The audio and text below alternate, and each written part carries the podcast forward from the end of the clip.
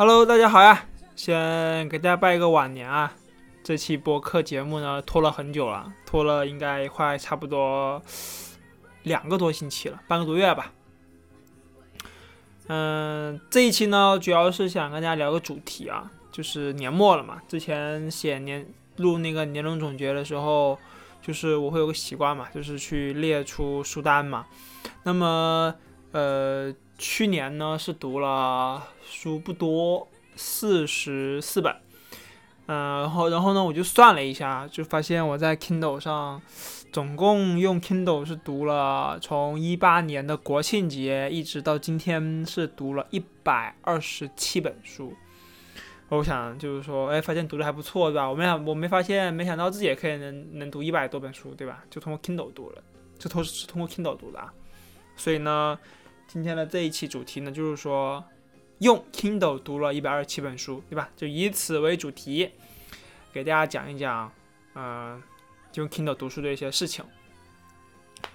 我是呢，从二零一八年的十月份开始，我就正式进入了有年度阅读计划的阶段，就是每年呢，给自己的规划呢是五十本书，而这一切的改变呢，都是因为我要去打发通勤路上的时间。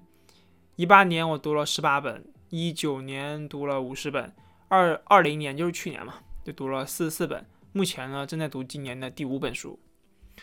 呃，开始觉得就刚就刚开始嘛，就觉得通勤路上时间很长，可以用来做一些事情呢。是一七年我去望京实习的时候，每天会从十号线去倒八号线，再倒十五号线，最终呢在望京站下车。就这一路上呢，每天都会耗费差不多快两个小时。那最开始我打发时间呢，是选择在知乎上去答题嘛。可能当时觉得说我这自己自就自己的这一些选择呀，还挺不错的，也能够是去说出一些东西嘛。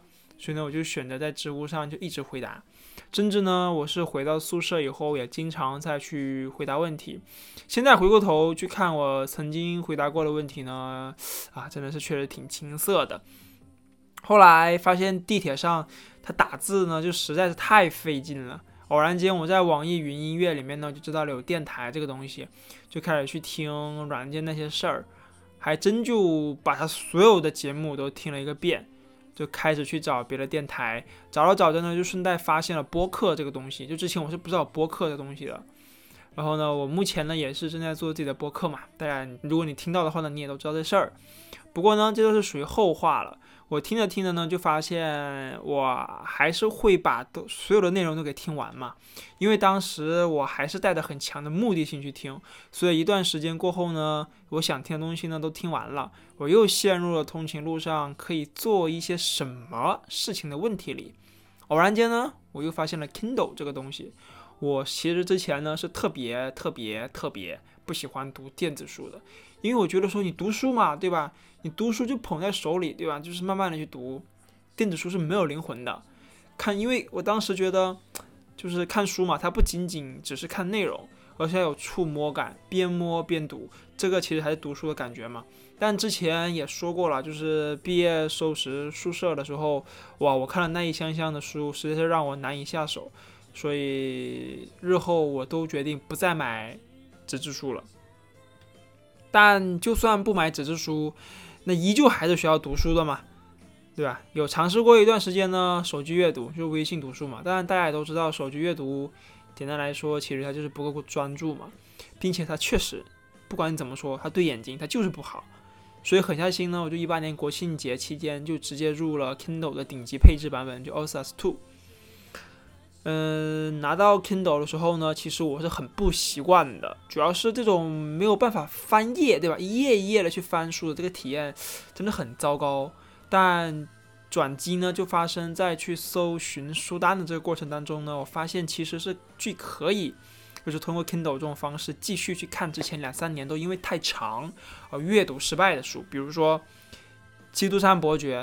呃，这本书呢是高二的时候一个女同学介绍给我的，他是一个虔诚的基督徒，他觉得这本书可以让我明白一些事情。当然啦，这个基督山伯爵和基督是没啥关系的啊。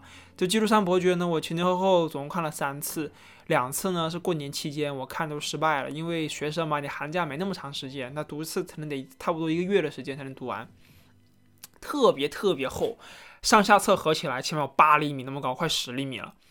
当时十八本啊，当时，呃，就是最后一次嘛，最后一次我是用 Kindle 看的，终于把它看完了。这一三次呢，每次从上册都是从上册开始看的，看了三三遍的上册，每次看我都有不同的感受。印象最深的一次呢，就是。就是一个一个情节嘛，就书中的情节，就是主人公他在狱中，就是忍辱负重，潜心跟着长老学习的那一段故事，真的让我感受到了，就是那种君子报仇，十年不晚这种毅力，对吧？卧薪尝胆。一八年国庆节呢，我开始用 Kindle 看书嘛，看了到过年啊，看了十八本。当时十八本其实我都是很随意的看的，就是把之前的一些特别特别想看的书啊，就直接买电子版，就开始火急火燎的读了，并没有做什么书单计划之类的东西。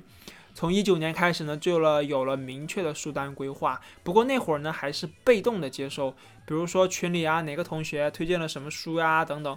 不过我大部分还是读一些网红书，就比如说余华全系列、汪小波的全系列等等这些大家都知道，或者说是之前想看但是不着急看的书，在一九年其实我都看的差不多了。一九年其实我是读了五十本，五十一还是五十二来的，反正五十吧。二零年呢，主要是字节内部它有个书单，呃，基本上也是把这个书单上的书都看了一个遍，读了四四本。今年的话呢，我就没那么追求数量了。其实之前也没有追求数量，只是因为之前那些书都很想看嘛，所以就很着急的把它们全都看完了。今年的话呢，想读一些经典，主要是豆瓣 Top 二百五上的一些汇总，我筛选出了二十九本书，目前正在读第五本。所以呢，总的看下来啊，就是经典的书它确实不错，但有的书，比如说《国富论》啊、西方哲学史，包括中国哲学史这些大部头的书啊，它就只适合捧着读，对吧？挑灯夜读，而且因为它太长，而且经常需要反复跳页，就是来看，所以 Kindle 上就是读类似的书，它其实是非常费劲的。呃，再说一下价格，就是之前我们都认为说电子书很便宜嘛，就是之前我也认为电子书很便宜，一本纸质书你二三十块钱，甚至四五十，你电子书往往七八块都是贵的，基本上就一两块、两三块，对吧？但买了好几次四五十的电子书，你知道就特别可怕。当时看到电子书这个价格的时候，就是四五十嘛，我当时吓了一跳，我说怎么还有这么贵的电子书，对吧？那后来我就因为太贵了，我就看了一下，我就看了那个亚马逊的那个 Kindle 会员，它一年是九十八块。呃，当时开会员是因为有几本书，我算了一下总价，会员是它是可以免费借阅的嘛，就算了一下总价。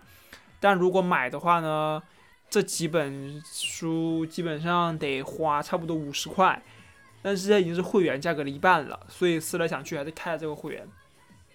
但会员它也有坑。就是说，你只有流通性很强的书，它会员才能免费借阅。但当我把那些流通性很强的书，换句话说，其实就是之前说的网红书嘛，都看完了以后，开始有针对性的去看一些流通性不怎么强的书，也就是没什么人看的冷门书，比如说《二手时间》，对吧？这本啊特别牛逼的书。这是一本以谈话交流为主，讲述上个世纪九十年代苏联解体前期的一些苏联人民生活啦、工作上等等的一些事情。侧面呢，它就反映出了苏联解体就是前期改革派嘛，他做的一些事情，什么赫鲁晓夫啊、戈巴乔夫他们这些做的这些事情，像类似于这种书，其实没什么人看的，自然也就没有什么免费借阅啊这种条件，只能花钱买，虽然不贵。但内心还是过意不去。比如说，你都花了九十八一年的会员了，为什么看书还要花钱，对吧？就当时我其实刚开始我是觉得确实挺不值的。但是到了现在呢，我在 Kindle 上看书也快三年了嘛。就如果亚马就是亚亚马逊这个 Kindle 会员啊，它能够涵盖更多的书，我必定每年的会员都少不了。但它这个其实我说的这些问题啊，就是只是中文书籍它受限比较大。但如果你有看外文书籍的习惯呢，它这个会员啊其实是就是相当相当的超值。因为外文书籍它就算是电子版，它也很贵。我曾经特别想看一本，我忘了是讲什么的了。它电子版就换算成人民币是五百三十多块钱，就五百多块钱电子书，电子书五百多块钱，哦，我实在是下不去这个手。它这这对对是，就通过 Kindle 看书的场景的话呢，我因为它就是追求就移动化嘛。那么 Kindle 我所使用的这个场景，它最多其实就地铁上。